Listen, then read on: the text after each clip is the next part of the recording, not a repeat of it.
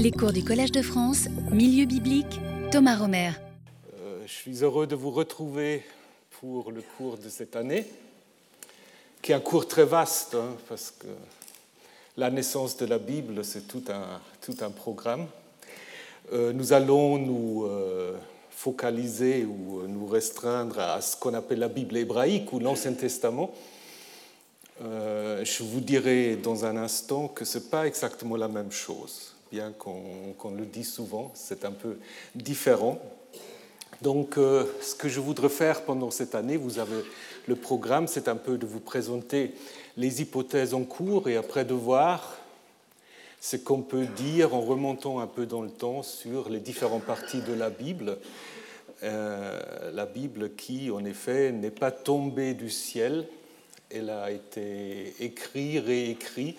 Je vous ai mis ici un exemple, juste pour que vous puissiez voir qu'on a même des preuves matérielles que la Bible a été réécrite, rédigée. Donc là, vous avez un, fragment de Qumran, donc du rouleau d'Ésaïe, où vous voyez que, là, si vous regardez, je ne vais pas vous faire maintenant l'analyse de, ce document, c'est le chapitre 4 du, 40 pardon, du livre d'Ésaïe, et un scribe a rajouté une partie d'un verset parce qu'il trouvait qu'il manquait ou qu'il fallait, préciser des choses ici. Et puis là, les quatre points, en fait, c'est pour symboliser le nom divin, le tétragramme, les quatre lettres. Mais on va voir ça un peu au fur et à mesure du cours. Donc, euh, heureusement, parfois, euh, bien que les biblistes doivent recourir à de nombreuses hypothèses, on a parfois quand même aussi un peu des données euh, matérielles qui euh, nous permettent euh, d'avancer. Mais j'aimerais commencer avec des choses très très simples aujourd'hui. Après, ça va se compliquer au fur et à mesure. donc, Ancien Testament et Bible hébraïque. Est-ce que c'est la même chose? Souvent on le dit, mais ce n'est pas tout à fait vrai. Évidemment, première chose qu'on peut dire, le terme d'Ancien Testament, c'est un terme chrétien, évidemment. Hein. Euh, son origine se trouve probablement dans, une lettre que l'apôtre Paul, vers 55, écrit euh, à Corinthe, où en fait il euh, précise ce que distingue ceux qui vont devenir les chrétiens, ils s'appellent peut-être même pas encore des chrétiens, ils s'appellent peut-être les nazaréens ou quelque chose comme ça. Il, précise qu'il les distingue et il dit bah, Nous, ne faisons pas comme Moïse qui mettait un voile sur son visage. Donc, ça, ça fait allusion au fameux corps de Moïse qui le cachait par un voile, euh, pour que les Israélites ne fixent pas les regards sur la fin d'une réalité passagère. Leur intelligence s'est obscurcie. Jusqu'à aujourd'hui, en effet, le même voile reste lorsqu'ils font la lecture de, alors on peut traduire par l'Ancien Testament ou l'Ancienne Alliance, et ils ne se lèvent pas parce que c'est en Christ qu'il disparaît. Donc c'est pour la première fois que vous avez l'expression Ancien Testament. Évidemment, ici, il ne peut pas s'agir de l'ensemble de la Bible hébraïque, parce qu'à l'époque où Paul euh, écrit, la Bible hébraïque telle que nous la connaissons, ou l'Ancien Testament tel que nous le connaissons, n'existe pas. Hein, donc ça, je vais aussi vous le préciser. Hein. Il peut s'agir éventuellement euh, donc euh, de la Torah, du Pentateuque, puisqu'il dit lorsqu'ils lisent Moïse. Hein. Mais c'est à partir de cela et à partir de cette opposition entre ancienne et nouvelle alliance qu'on a donné dans le christianisme le nom d'Ancien Testament à la Bible hébraïque. Euh, c'est peut-être aussi inspiré par un texte euh, prophétique. Dans le livre de Jérémie, il y a cette annonce d'une nouvelle alliance. Voici de jours viennent, oracle de Yahvé, où je conclurai avec la maison d'Israël et la maison de Juda une nouvelle alliance. Évidemment, dans le contexte de euh, cet oracle, du verset, quand ça a été écrit, c'était évidemment la nouvelle alliance, c'était avec euh, les Judéens revenus de l'exil, la restauration, la reconstruction du temple, etc. Hein. Mais pour les chrétiens, évidemment, euh, cette nouvelle alliance, bah, elle était accomplie dans la venue, dans la vie et la mort de Jésus de Nazareth. Donc le terme alliance, berit en hébreu, va être traduit en grec par diatheke et ensuite dans les traductions latines, ça va devenir testamentum. En fait, Ancien Testament, ça veut dire en effet Ancienne Alliance. Donc, euh, d'où l'opposition dans le christianisme ou euh, cette idée qu'il y a deux parties dans la Bible, Ancien Testament et Nouveau Testament. Voilà. Maintenant, comment le judaïsme parle de sa Bible? Ça vous le savez, peut-être il y a plusieurs noms en fait euh, que les Juifs utilisent quand ils parlent de la Bible. Parfois on dit aussi Ancien Testament parce que c'est devenu un peu un nom très courant. Euh, mais il y a des noms plus spécifiques. Il y a d'abord le terme de Mikra. Mikra, ça veut dire la récitation, la lecture, la proclamation. C'est exactement la même chose que dans Coran. Hein. Mikra et Coran ont la même racine, euh, donc c'est en effet la c'est la racine kara, hein, proclamer. Parfois, on dit aussi simplement Torah, par extension, parce que Torah, en fait, nous allons le voir précisément, c'est le Pentateuque, mais parfois on l'utilise pour l'ensemble de la Bible. Mais le terme le plus fréquent, qui est un terme relativement récent, c'est un mot artificiel, un mot acronyme, Tanakh ou Tenak, hein, qui en fait n'est pas un vrai nom, hein, mais qui en fait est l'abréviation des trois parties de la Bible. La Torah, qu'on traduit souvent par la loi, ce qui est une très mauvaise traduction, euh, parce que la racine qui est euh, dedans, c'est une racine qui veut dire instruire, éduquer, donc c'est l'instruction, ce n'est pas du tout la loi, c'est l'instruction, qui devient dans le grec le Pentateuque, Nevi'im, les prophètes, et Ketuvim, les écrits. Alors il faut d'emblée, je vais vous le préciser dans un instant, il faut d'emblée évidemment préciser que pour la Bible juive, ou pour le judaïsme, pour la lecture juive de la Bible, ces trois parties n'ont pas du tout la même importance. Hein. Dans le christianisme, on lit la Bible un peu euh, comme ça, du début jusqu'à la fin. Pour le judaïsme, c'est un peu différent. Le centre, c'est vraiment la Torah. Hein. C'est le Pentateuque. C'est la Torah, le Pentateuque, qui parfois aussi est appelé Humash, 5, hein, à cause du Pentateuque justement, euh, c'est cet ensemble-là qui est lu du début jusqu'à la fin dans les synagogues, soit un an, trois ans, ça dépend des coutumes, alors que les Nevi'im et les Ketuvim ne sont pas lus entièrement.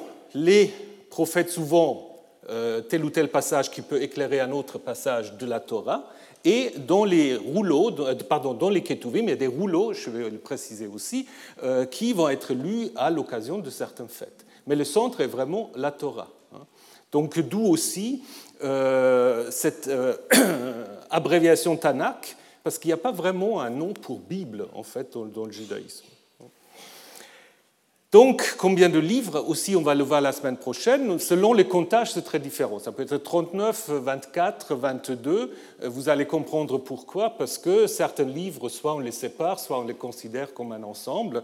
Donc, il y a euh, beaucoup de choses. Ce qui vous montre d'emblée, quand on parle de la Bible, il faut plutôt s'imaginer une bibliothèque, évidemment, puisque le mot Bible vient euh, du grec ta biblia, un pluriel, les écrits. Évidemment, ces écrits ont vu le jour dans des contextes très différents, différents milieux de production, différentes dates de composition, et ce qui est aussi très très important, il n'y a aucun texte biblique, peut-être il y a une exception, on verra, mais il n'y a aucun texte biblique qui est écrit d'emblée par une seule personne et après plus personne n'a touché. Donc tous les textes bibliques que nous avons ont été révisés, réécrits, changés, modifiés, et du coup, ça rend la chose très très difficile si on veut comprendre vraiment la date de tel ou tel écrit et aussi le retracer. Donc il y a beaucoup de travail qui nous attend. Mais avant d'entamer ce travail, il faut peut-être nous rappeler un tout petit peu qu'est-ce que nous avons dans cette bibliothèque, qu'est-ce que nous avons comme livre, comme contenu. Commençons avec la Torah, avec le Pentateuque, qui est donc le nom qui nous vient de la traduction grecque, un ensemble de cinq. Il existe une expression hébraïque, Hamisha Chumshe Torah, les cinq cinquièmes de la Torah, et il y a tout un débat pour savoir est-ce que Pentateuque présuppose en fait cette expression hébraïque, ou est-ce que l'expression hébraïque a été en effet forgée à la suite de l'existence du terme euh, Pentateuque. Les titres des livres que vous connaissez, Genèse, Exode, etc., nous viennent évidemment des traducteurs grecs via le latin.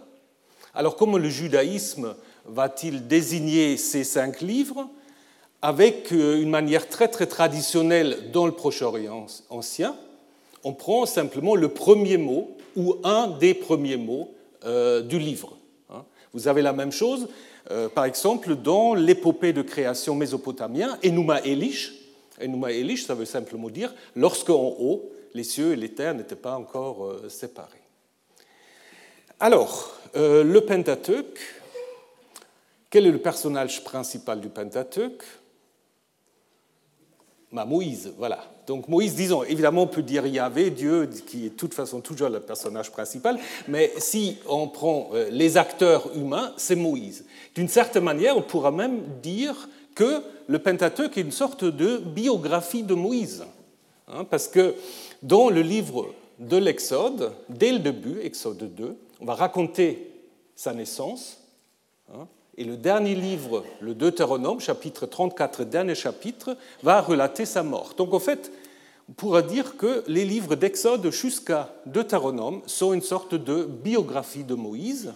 Hein, et donc, du coup, la Genèse est en quelque sorte un prologue à cette biographie de Moïse. L'importance de Moïse, nous allons le voir aussi, euh, s'est manifestée après dans l'idée que ce Moïse qui aura écrit le Pentateuque, ce qui n'est jamais dit dans le Pentateuque lui-même. Hein. Mais on voit déjà l'importance du personnage. Donc si on regarde maintenant les cinq livres, on peut en effet dire que la Genèse est sorte de prologue, c'est les origines, hein, Genèse. En hébreu, Bereshit, au début, au commencement, littéralement en un commencement. Hein, Ce n'est pas un commencement absolu, c'est un commencement. Au moins, c'est comme ça que les massorettes ont vocalisé le texte. Ce n'est pas au commencement, c'est un commencement possible. Hein.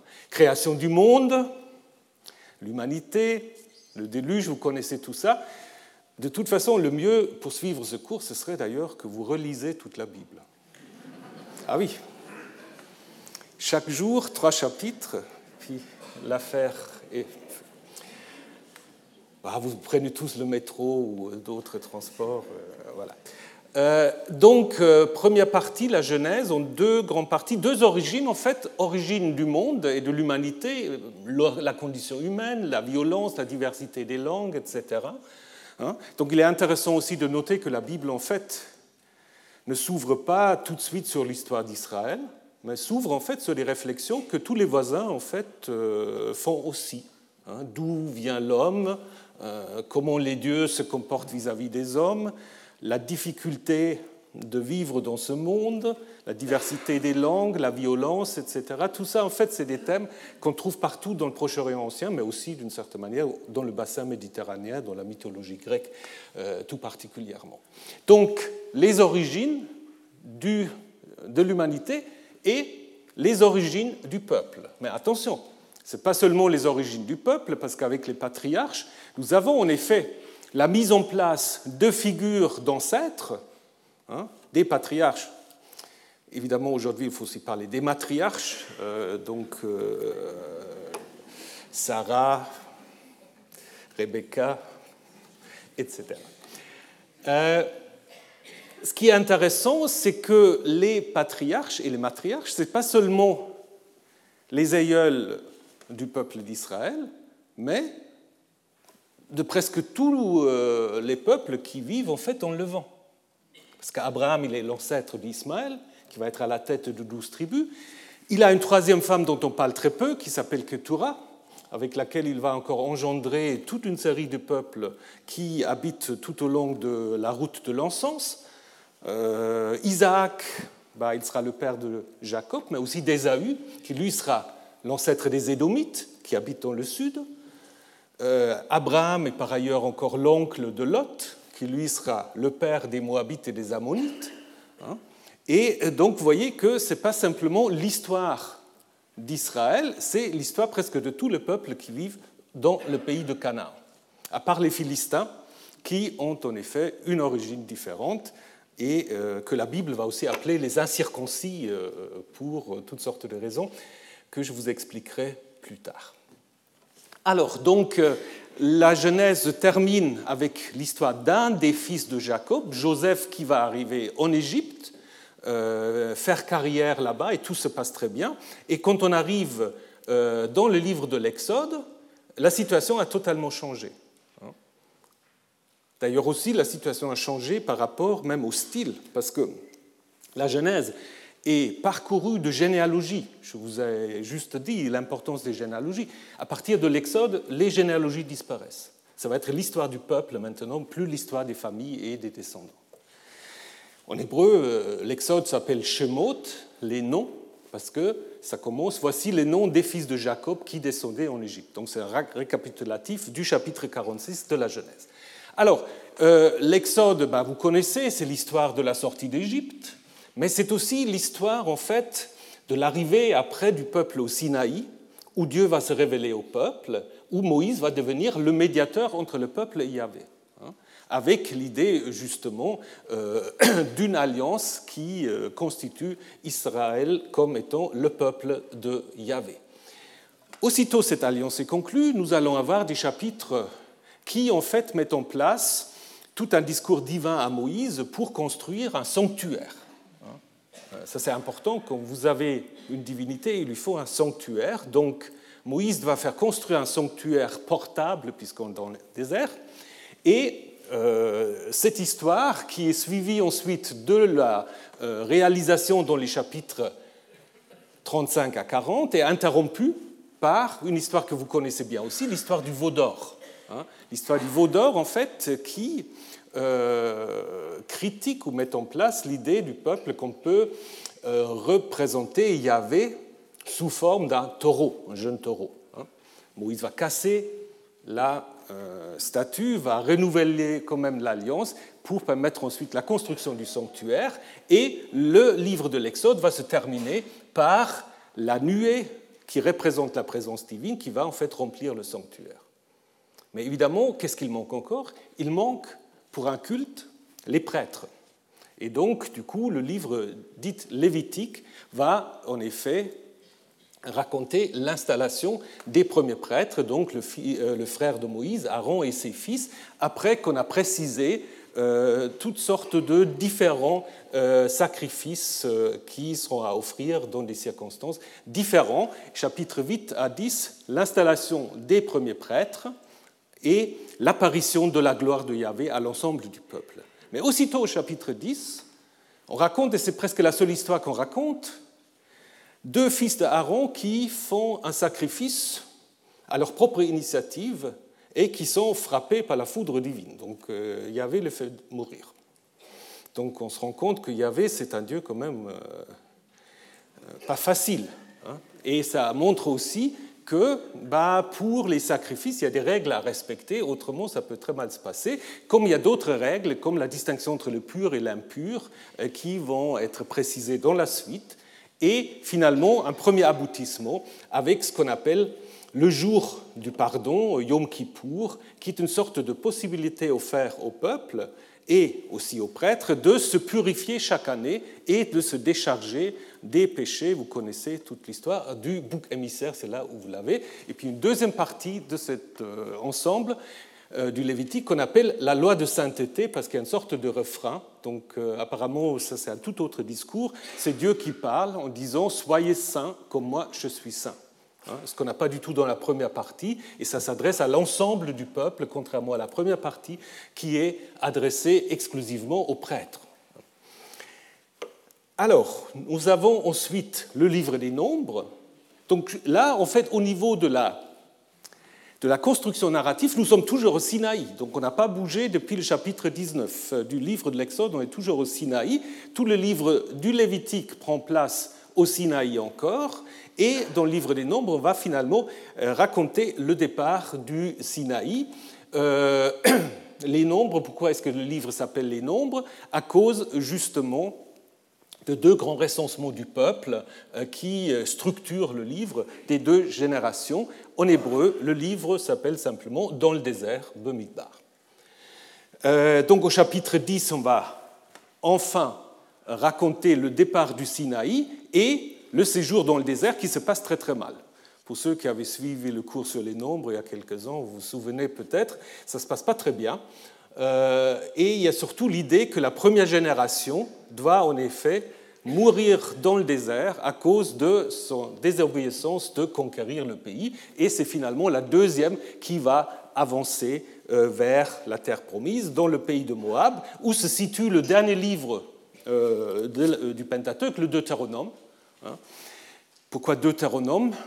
En grec, c'est la deuxième loi, parce que nous avons en effet à l'intérieur du Deutéronome une deuxième collection de lois voire une troisième d'une certaine manière, après l'Exode et le Lévitique. C'est construit en fait comme un grand discours de Moïse, une sorte de discours d'adieu de Moïse, qui récapitule un certain nombre d'événements et qui exhorte surtout au respect des lois divines avec des bénédictions, des malédictions. Au cas où on aura la mauvaise idée de ne pas obéir, et ce qui va évidemment arriver plus tard. Euh, le livre se termine par l'installation de Josué et par la mort de Moïse. Et ça, c'est très curieux, parce que Moïse, il meurt en dehors de la terre promise.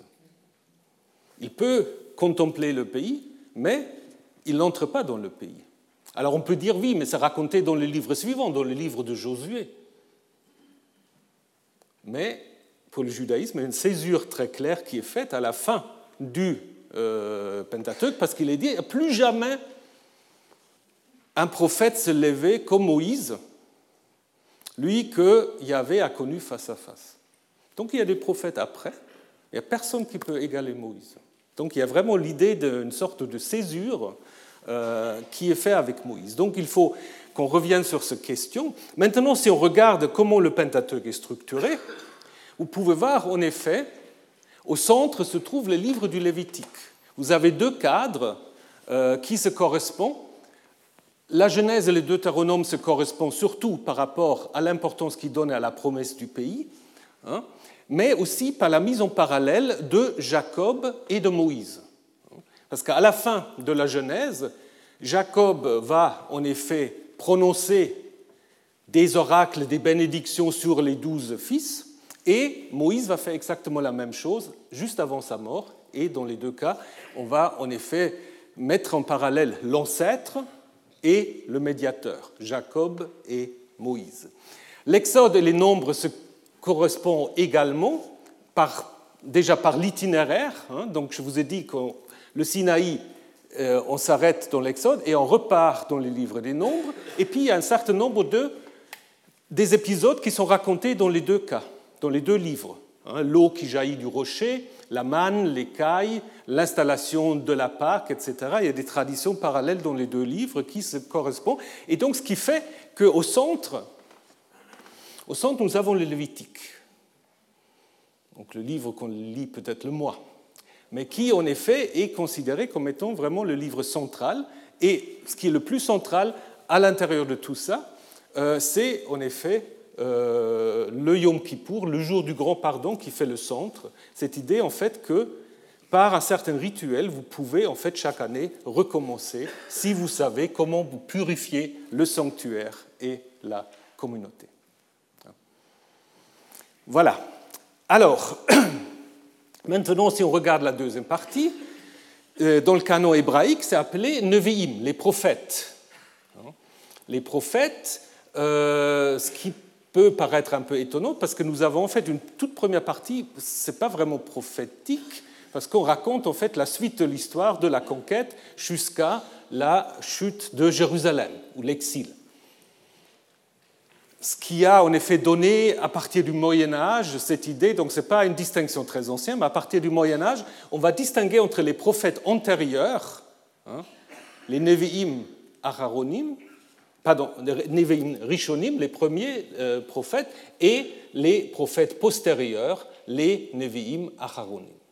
La première partie, en fait, ce sont des livres qui racontent la suite de l'histoire. Avec Josué, on reprend là où on s'est arrêté dans le Pentateuque avec la mort de Moïse. On raconte l'entrée dans le pays, la conquête, hein, et puis euh, la mort euh, de Josué. On arrive au livre du juge, qui est un livre en fait qui euh, relate toutes sortes d'aventures des chefs charismatiques, surtout du Nord, mais qui est présenté en fait par une introduction comme une sorte euh, d'épisode, disons, de période un peu intermédiaire entre la conquête et la royauté, avec l'idée que c'est un cycle d'apostasie, que chaque fois le peuple dans le pays va chercher d'autres dieux euh, et Yahvé va se mettre en colère. On voyait ensuite quand même des juges lorsque le peuple se repentit.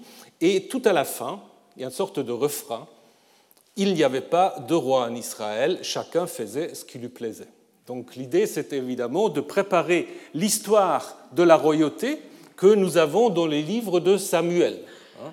Dans le livre de Samuel, qui sans doute est d'abord un seul livre, on raconte d'abord l'histoire du prophète Samuel qui lui-même sera associé à la mise en place de la monarchie avec le premier roi Saül, choisi et aussitôt rejeté par Yahvé, ce qui pose aussi toutes sortes de questions. Il choisit un roi, après il le rejette aussitôt, euh, en faveur de David, dont on va raconter d'abord son ascension, avec euh, l'aboutissement qu'il devient roi s'empare de Jérusalem, en fait sa ville, et le prophète Nathan lui promet une dynastie éternelle. Est-ce que cette promesse d'une dynastie éternelle, est-ce qu'elle va vraiment se réaliser, puisque Jérusalem et les temples sont détruits plus tard? Et finalement, la deuxième partie du livre de Samuel, qu'on appelle l'histoire de la, de la succession au trône euh, de David, qui va devenir son successeur.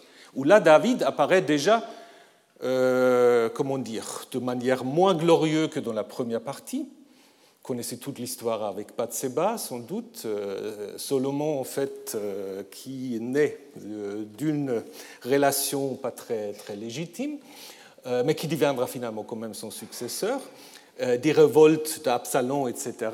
Et le livre se termine avec un récit sur la découverte, l'emplacement du temple par David. Même si David n'a pas construit le temple, c'est lui qui va découvrir l'emplacement. Et c'est Salomon qui va construire le temple. Donc, le livre des rois s'ouvre avec l'histoire de Salomon et donc euh, raconte l'histoire des deux monarchies, euh, d'abord euh, séparées après sa mort, jusqu'à la chute de Samarie, et puis l'histoire de Judas euh, jusqu'à la chute de Jérusalem. Donc en fait, vous pouvez lire le Pentateuque avec ces livres-là comme une seule histoire. Hein. C'est pour cela parfois on a parlé non pas d'un Pentateuque, mais d'un Énéateuque, hein, un ensemble de neuf, puisque l'histoire se continue. Quand vous passez à la deuxième partie, vous avez les prophètes proprement dits, hein, les livres prophétiques proprement dits, euh, qui très souvent en fait euh, s'ouvrent avec le livre d'Ésaïe. Alors là aussi, il faut que je vous dise, contrairement au Pentateuque, où l'ordre est toujours stable, dans les différents manuscrits, l'ordre des prophètes n'est pas toujours stable. Hein? Il y a des manuscrits où ça commence avec les douze petits. Parfois, il peut aussi y avoir Jérémie. Donc là, c'est en fait ce qui est devenu après un peu la manière traditionnelle de présenter les choses. Ça commence avec Ésaïe, et c'est certainement pas par hasard que la plupart des manuscrits commencent par Ésaïe. Pourquoi? Parce que dans Ésaïe, vous avez en fait l'ensemble de la période prophétique, c'est-à-dire euh, dès l'époque des deux royaumes jusqu'à l'époque perse. Parce que dans le judaïsme, on va avoir après l'idée qu'après l'époque perse, la prophétie s'est arrêtée. Et ça correspond un peu à la présentation de cette partie du canon, parce que en effet, les derniers prophètes sont de l'époque perse. Et de Ésaïe, en fait, on distingue, ou les modernes distinguent trois parties. Le proto, le premier Ésaïe, hein, euh, qui est situé euh, sous euh, la domination assyrienne à Jérusalem. Le deuxième Ésaïe, qui en fait annonce l'arrivée du roi perse, après déjà la destruction et l'exil babylonien, qui est présenté comme le Messie de Yahvé. Hein. Et finalement, le troisième Ésaïe, qui euh, en fait, contient une collection d'oracles à la, deuxième partie de l'époque perse. Jérémie et Ézéchiel, ces deux prophètes qui sont tous les deux situés aux alentours de la destruction de Jérusalem. Hein. Jérémie qui annonce la destruction, euh, dont on raconte, et ça c'est aussi une spécificité de Jérémie, dont on raconte euh, beaucoup d'histoires sur sa personne, une sorte de biographie. Et Jérémie, c'est surtout un livre très intéressant parce que finalement, on a deux livres de Jérémie. Si vous prenez la Bible grecque, dont je vais vous en parler la semaine prochaine, vous avez un Jérémie très très différent que dans la Bible hébraïque. Les chapitres ne sont pas dans le même ordre, euh, le grec est beaucoup plus court que l'hébreu, et donc euh, peut-être en fait préserve un texte hébreu plus ancien. Donc Jérémie, après la destruction de Jérusalem par les Babyloniens, va rester dans le pays jusqu'à ce qu'il est amené de force par le peuple en Égypte. Contrairement à Ézéchiel, Ézéchiel qui va en effet être présenté comme étant parmi ceux qui, en 597, déjà avaient été déportés à euh, Babylone. Les deux, en effet, Ézéchiel et Jérémie ont d'abord des oracles contre Israël, des oracles contre les nations, qui préparent en fait des oracles de restauration et la vision du nouveau temple dans Ézéchiel. Et ensuite, on a les douze petits, euh, les douze petits qui, à l'origine, étaient un seul rouleau. Si vous comptez tous les chapitres, ça fait 65 chapitres. C'est exactement la taille du livre d'Ésaïe, à un chapitre près. Et là, la classification est sans doute aussi faite un peu selon euh, des idées chronologiques, c'est-à-dire les premiers sont mis au 8e siècle, à l'époque du roi Jéroboam II en Israël, ensuite on descend au fur et à mesure euh, jusqu'à Agé, Zacharie et Malachi, qui en effet euh, sont ou sont situés par les rédacteurs à l'époque, à l'époque perse. Et parmi ces livres, il y a un livre qui est assez curieux, très différent de tous les autres. C'est le livre de Jonas. Ce n'est pas vraiment un livre prophétique parce qu'il n'y a pas tellement d'oracles. C'est une sorte de narration un peu ironique euh, qui insiste sur le fait que Yahvé peut changer d'avis. Vous connaissez l'histoire, sans ça vous le réalisez. Vous savez que euh, lorsque Jonas annonce la destruction finalement de Ninive, et Dieu décide parce que les habitants de Ninive se comportent bien, font du jeûne, se répentissent, etc. Donc euh, Dieu décide de ne pas détruire la ville. Et Jonas est très mécontent. Pourquoi il est mécontent? Ah, Parce que selon le Deutéronome, c'est un faux prophète, parce que dans le Deutéronome, on dit, si un prophète dit quelque chose au nom de Yahvé et ça n'arrive pas, c'est qu'il n'a pas parlé au nom de Yahvé. Alors il a annoncé la destruction de Ninive et puis euh, la destruction n'est pas arrivée. Donc c'est toute une réflexion aussi sur le fait que le Dieu de la Bible peut aussi changer euh, d'avis. Voilà. Alors, très brièvement encore, les Ketuvim, la troisième partie. Donc déjà, le nom vous dit les écrits, bah, que c'est peut-être en effet la partie euh, la moins cohérente d'une certaine manière, parce que les écrits, ça peut être tout. Hein. Et en effet, on a beaucoup de choses très très différentes, des livres poétiques, des livres de sagesse, des visions sur la fin du temps, des livres d'histoire, il y a un peu de tout. Hein. Euh, ça commence dans la plupart des manuscrits avec les psaumes, hein, une sorte de recueil de complaintes, de, euh, d'actions de grâce, euh, d'instructions, toutes sortes de louanges, toutes sortes de genres littéraires, qui sont regroupés en cinq livres.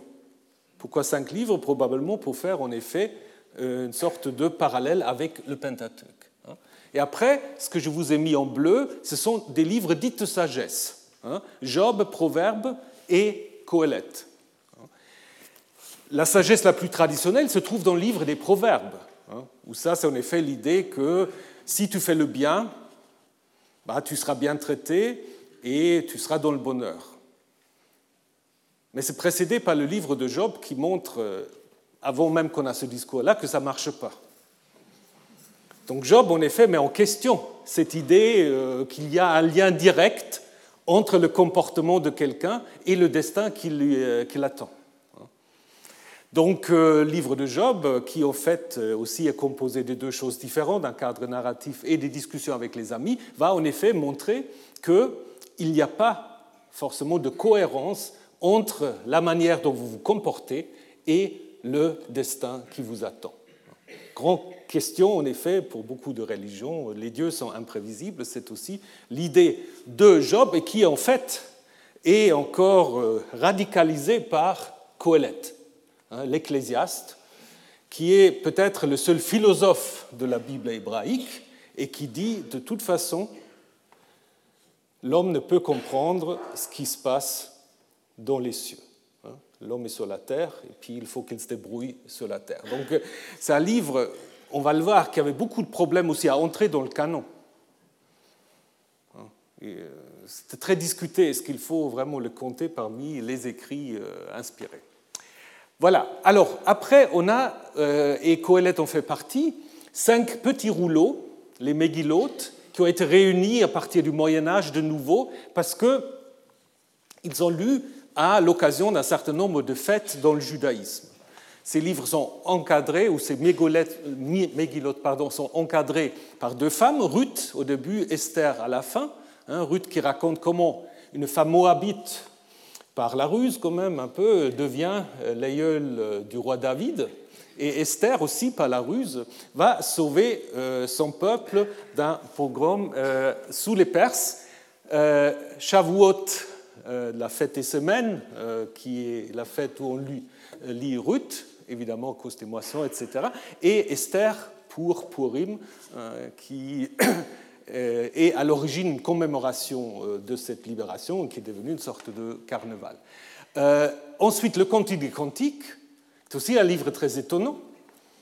C'est la poésie érotique, où Dieu n'est jamais mentionné, et qui est lu maintenant donc à Pâques, parce qu'on a fait très vite dans le judaïsme et le christianisme une sorte de lecture allégorique, à savoir que toutes ces histoires d'amour, ça concerne en fait Dieu et son peuple. Donc du coup, ça, euh, c'est acceptable. Ecclésiaste élu au moment des tabernacles sous côte pour rappeler un peu quand même la vanité de toutes les préoccupations des humains. Les lamentations, évidemment, comme dit déjà le nom, euh, au moment où on commémore la destruction du temple. Et finalement, euh, Daniel, le seul livre un peu apocalyptique dans, la Bible, avec ses visions sur la fin des temps.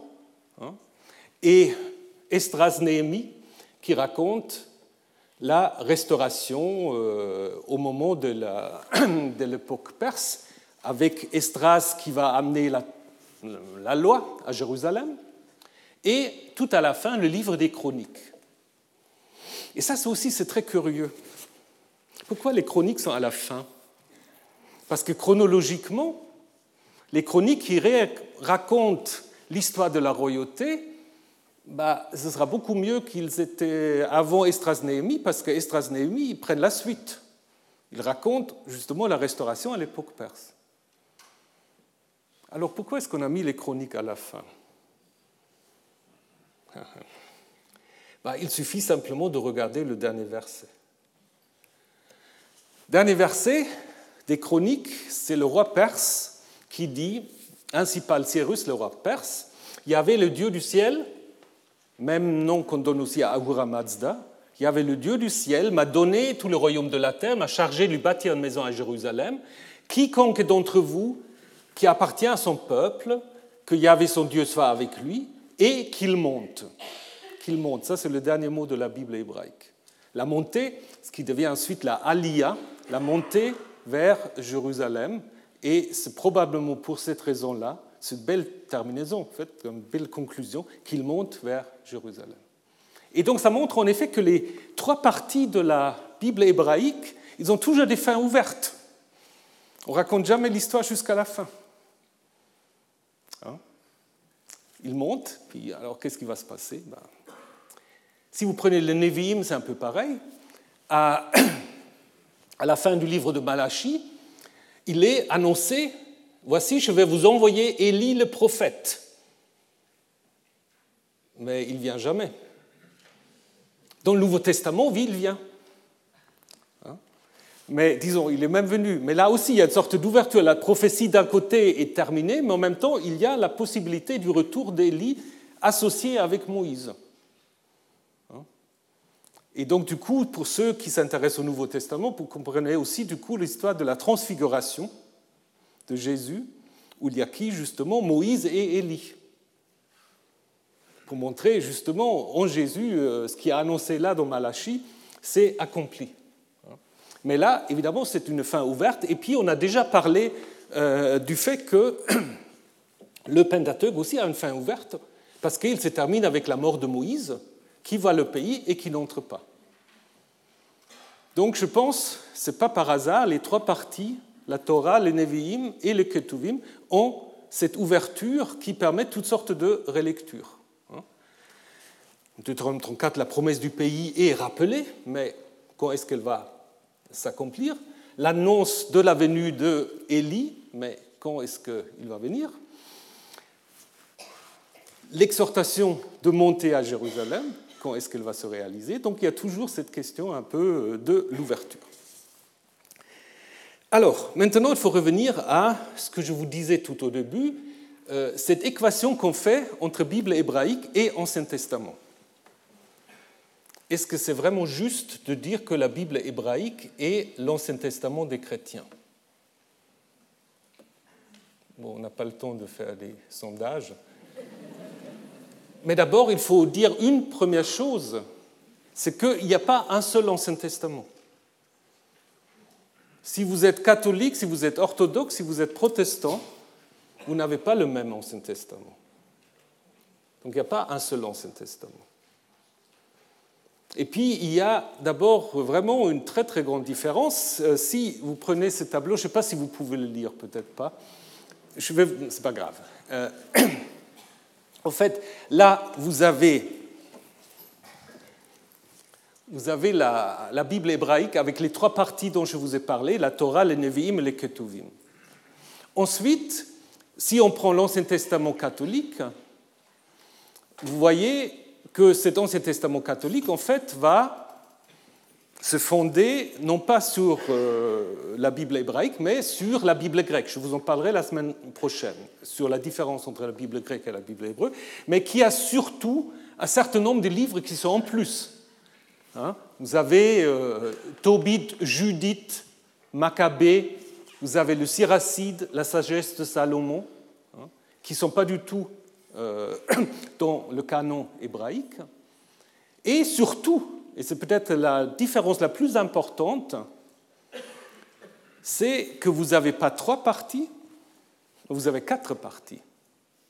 Vous avez, évidemment, ça c'est toujours pareil, le Pentateuque. Ensuite, vous avez ce qu'on appelle les livres d'histoire ou les livres historiques, où vous avez la première partie des des premiers prophètes, mais on a ajouté aussi euh, Ruth, par exemple, on a ajouté Estras, Néhémie et les Chroniques, Esther et les autres livres qui ne sont pas dans le canon hébreu. Hein. Donc en fait, on a regroupé tous les livres qu'on comprenait comme des livres d'histoire. Et après, vous avez ce qu'on appelle souvent le livre de sagesse. On a regroupé en fait tous les livres de, euh, de sagesse. Et en finale, en finale, on a les livres prophétiques. Alors pourquoi les livres prophétiques sont à la fin? D'ailleurs, dans le livre prophétique, dans le canon catholique, vous avez également Daniel, qui, euh, dans le canon hébraïque et dans les Ketuvim. Mais pourquoi est-ce qu'on a mis les prophètes à la fin? Ben oui, parce que, évidemment, il y a une suite. Ce qui est annoncé dans les prophètes, la restauration et le Messie va s'accomplir dans le Nouveau Testament. Hein? Donc, euh, c'est une option théologique très lourde de terminer avec les prophètes. Hein? Parce que, du coup, c'est comme dans les séries télévisées, c'est la première partie et puis on attend la deuxième partie. Hein? Donc, ça prépare en effet la lecture du Nouveau Testament en présentant le Nouveau Testament comme étant le livre où s'accomplissent les annonces des prophètes. Et ça, c'est exactement la même chose dans les canons orthodoxes. Alors ça, c'est très confus euh, dans les églises orthodoxes parce que chaque, chaque église orthodoxe a son propre Ancien Testament. C'est très très compliqué, donc je ne vais pas faire de cours là. Et puis ça a un intérêt moyen, disons. Euh, mais il y a d'autres livres encore. Il y a Enoch, il y a les Jubilés, euh, le Testament des patriarches, Pafa. Donc il y a toutes sortes de livres qui se trouvent dans certains canons orthodoxes, mais pas dans tous. Je crois que le plus grand, c'est le canon de l'Église éthiopienne, où il y a vraiment euh, pléthore encore d'autres livres, mais toujours avec l'idée qu'à la fin, on a les prophètes. Et alors, qu'est-il des protestants? Alors, les protestants, en fait, les réformateurs, ils avaient dit qu'il faut revenir à la veritas hebraica. Et donc, ils ont en effet sorti du canon tous les livres qui ne se trouvent pas dans euh, la Bible juive. Ça, c'est, ils l'ont fait. Au niveau des livres, c'est identique. Mais ils ont gardé, comme vous pouvez le voir, ils ont gardé aussi la répartition en quatre. Donc, ce qui veut dire, en effet, que même l'Ancien Testament protestant ne correspond pas, en fait, à la Bible hébraïque. Donc, euh, c'est un peu un raccourci quand on dit c'est l'Ancien Testament. Non, parce que là aussi la structure est différente. Va terminer avec les prophètes pour qu'on puisse ensuite euh, continuer avec le Nouveau Testament. Donc il n'y a aucun des Anciens Testaments. Évidemment, on peut dire l'Ancien Testament protestant est ce qui se rapproche le plus euh, du canon juif ou de la Bible juive, mais l'ordre, l'organisation est différent. Et l'organisation, évidemment, est très important. Ce n'est pas, euh, pas anodin. Au niveau des, des, Bibles en français, vous avez une Bible qui respecte en fait euh, le canon hébraïque. C'est ce qu'on appelle la TOB, la traduction œcuménique de la Bible. Donc là, en fait, les, livres sont présentés comme dans euh, la Bible tripartite du judaïsme. Après, vous avez tous les autres livres en annexe, d'une certaine manière. Et évidemment, vous avez les Bibles juives, les Bibles de rabbinat, etc. Voilà. Donc, euh, après cette, euh, ce rappel, comment peut-on dater maintenant le texte biblique? On a dit, c'est voilà, il y, a, tellement de choses, mais comment, comment on va s'y prendre pour les dater? Qu'est-ce qu'on a comme possibilité? C'est pas facile. Autrement, vous ne serez pas là peut-être. Alors, racontons d'abord de quels faits disposons-nous? Qu'est-ce que, que nous avons comme données? Alors, si la question était simplement de dater la Bible hébraïque telle que nous la connaissons aujourd'hui, la réponse serait très simple. La Bible date du Moyen Âge. Ah oui, la Bible date du Moyen Âge. C'est-à-dire les manuscrits complets hébraïques que nous avons euh, euh, le, manuscrit le plus ancien complet, c'est le codex de Leningrad ou de Saint-Pétersbourg, qui date du début du XIe siècle. Ça, c'est la première Bible complète que nous avons.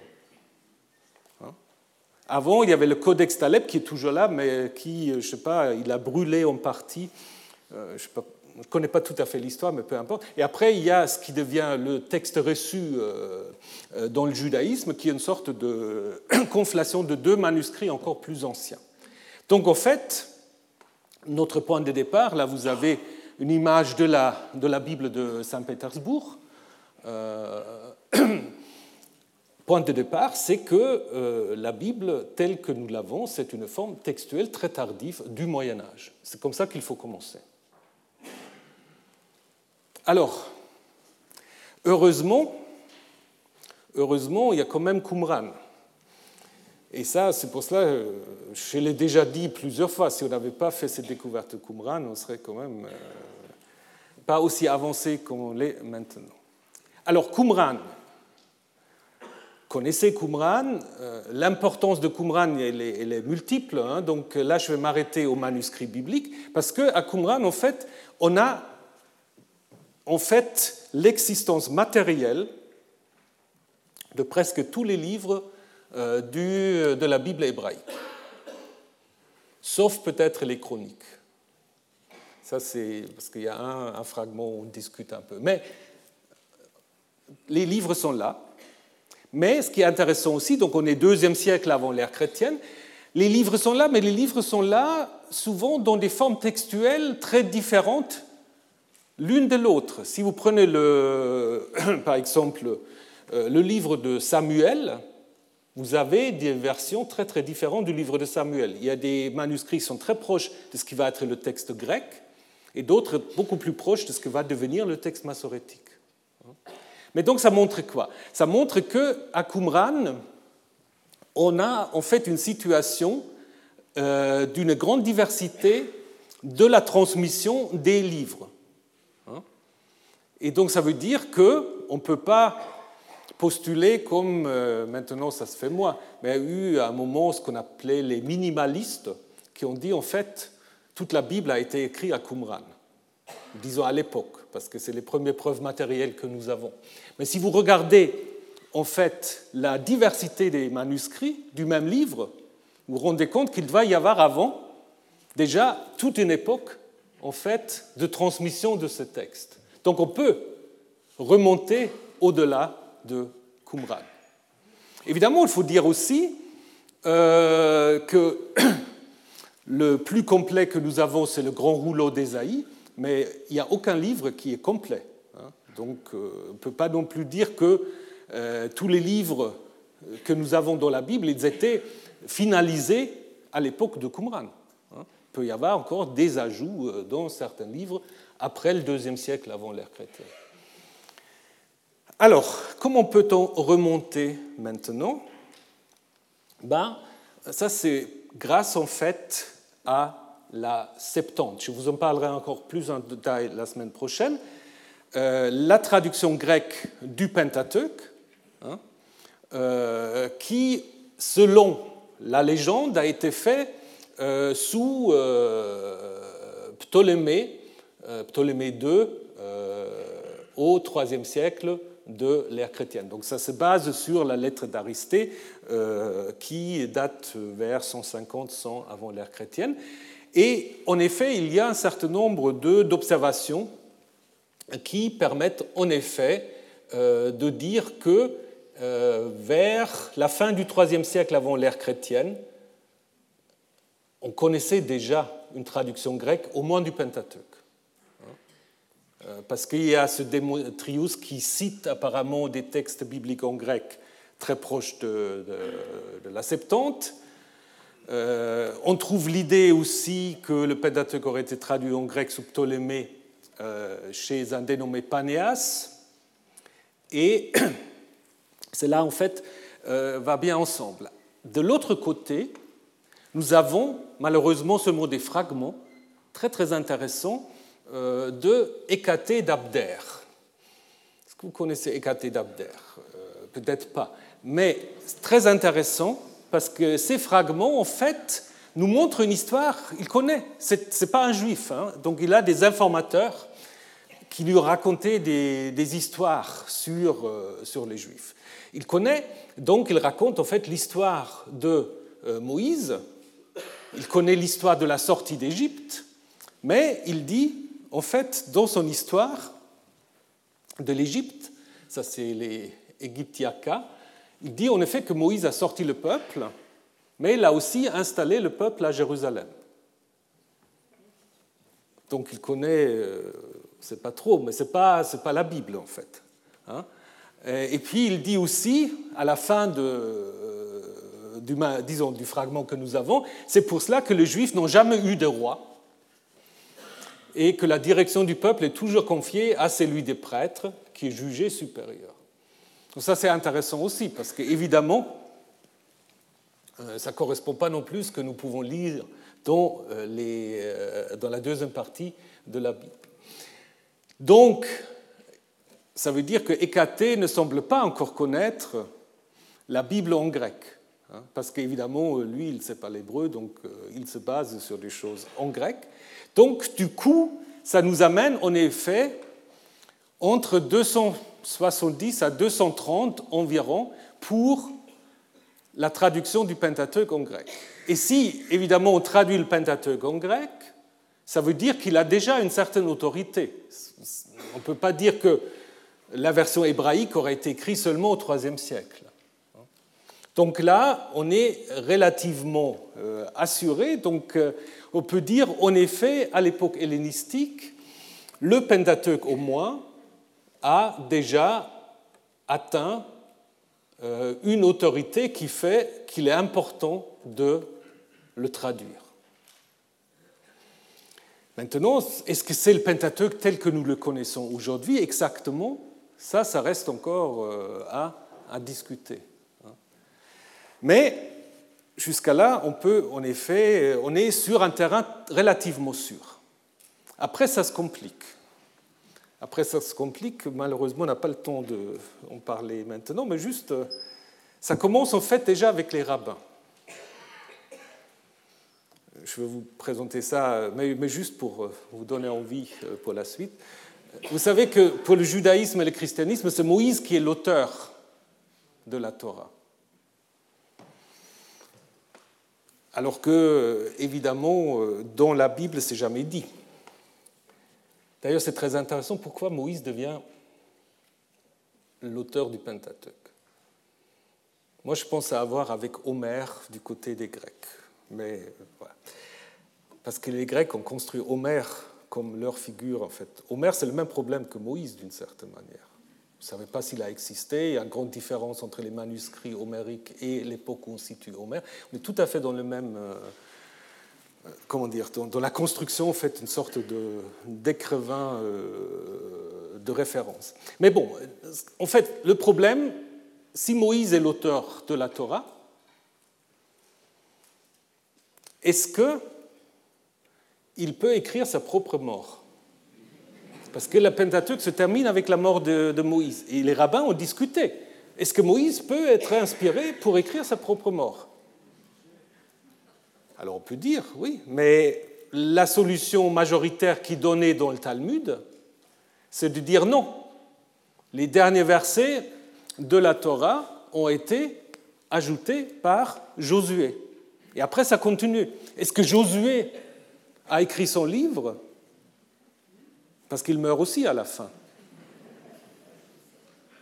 Pareil, non, Samuel l'a complété.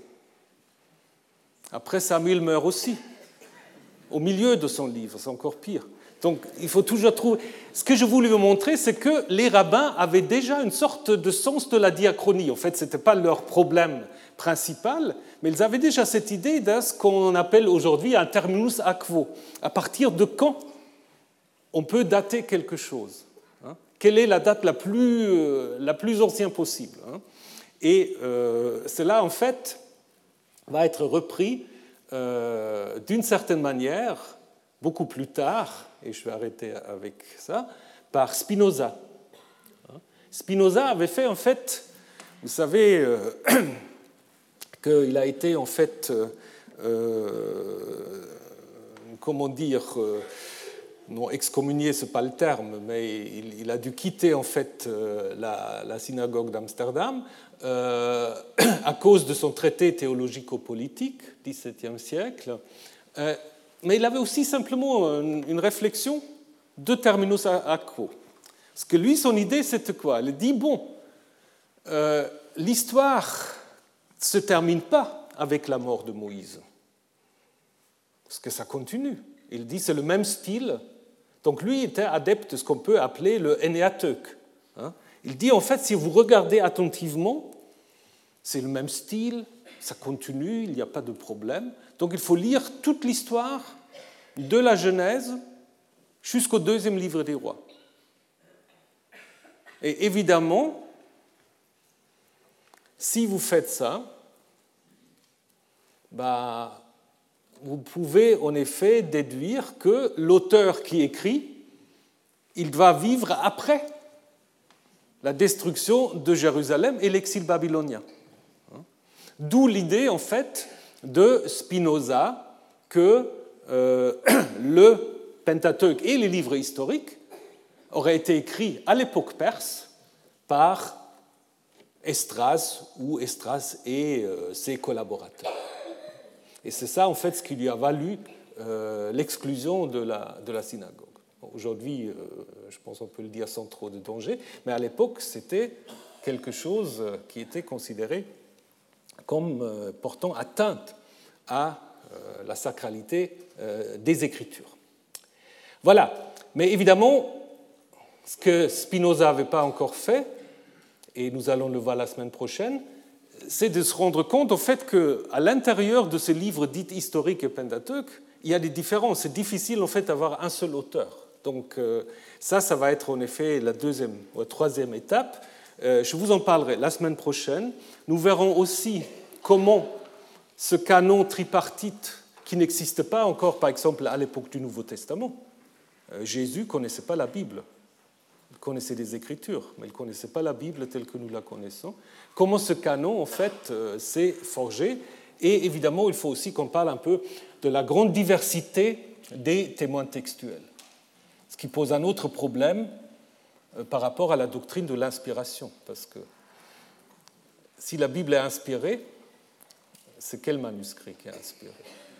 Ben, Je vous laisse réfléchir à cette question et je vous revois la semaine prochaine. Retrouvez tous les contenus du Collège de France sur www.colège-2-france.fr.